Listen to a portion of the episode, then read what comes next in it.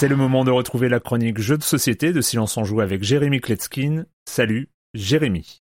Salut Erwan, il y a plusieurs grandes familles de Kickstarter, ceux qui sont initiés par les éditeurs plutôt traditionnels. Cela c'est la grande majorité, c'est surtout de la précommande, de la com, en général je ne les présente pas comme des Kickstarter. Ensuite il y a les gros mastodontes du Kickstarter, des entreprises qui font quasiment que ça, ils vont proposer beaucoup de figurines de matériel, ils vont utiliser l'argent des backers en effet pour financer le jeu et on va l'attendre pendant 2-3 ans. Et quand ces derniers marchent bien, bah, ils sont repérés par des éditeurs français qui proposent de faire une traduction et on attend encore 6 mois, 1 an pour la voir en français. Et puis il y a une troisième catégorie, les inclassables, et c'est d'un de ces jeux dont on va parler aujourd'hui. Son nom Forest of Pangaea, il a levé donc plus de 400 000 euros lors d'une campagne Kickstarter. Et là on n'est pas en présence d'un grand jeu pour gamers, mais plutôt euh, famille plus plus, euh, mais surtout c'est la qualité qui est au top. Et en plus ils ont proposé One une version en français, donc on peut le trouver en français. Le matériel est sublime, il est extrêmement agréable à jouer, surtout la version premium, euh, celle du Kickstarter. Et il s'agit d'un premier jeu pour cet auteur et cet éditeur. Alors, Pangaea, pour ceux qui connaissent, c'est le supercontinent qui a précédé ce qu'on connaît aujourd'hui avant leur formation. Les joueurs jouent le rôle d'esprit dont le rôle sera de refaire naître la nature, faire pousser des arbres sur ce nouveau continent et donc y apporter la vie. Au centre de la table, on va y poser plusieurs types de terrains en forme d'hexagone sur lesquels on va poser des graines et y faire pousser des arbres. Et en faisant pousser des graines sur ces terrains qui soient enneigés, humides, ensoleillés ou ventés, eh ben vous allez générer des ressources associées. On dit vanter, je sais pas. En tout cas, vous allez utiliser ces ressources pour euh, débloquer des petits chapeaux que vous allez poser sur vos arbres. En fait, c'est pour les faire grandir, euh, pour euh, faire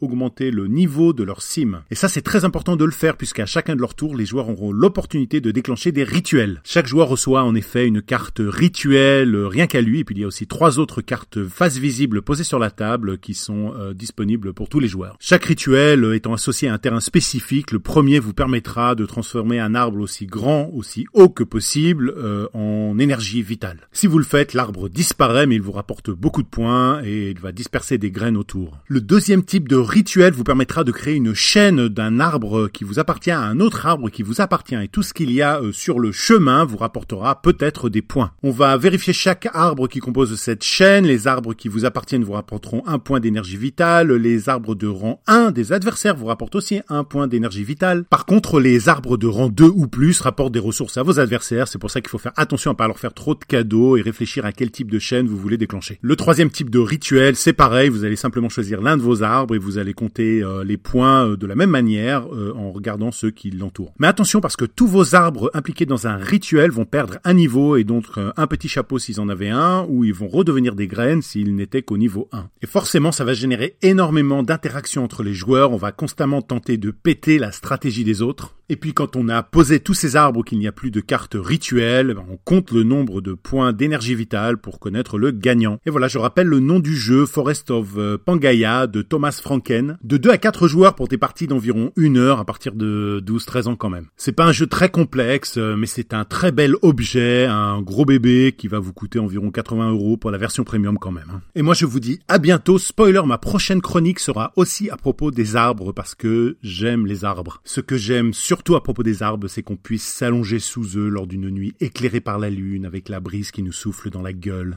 Bye bye.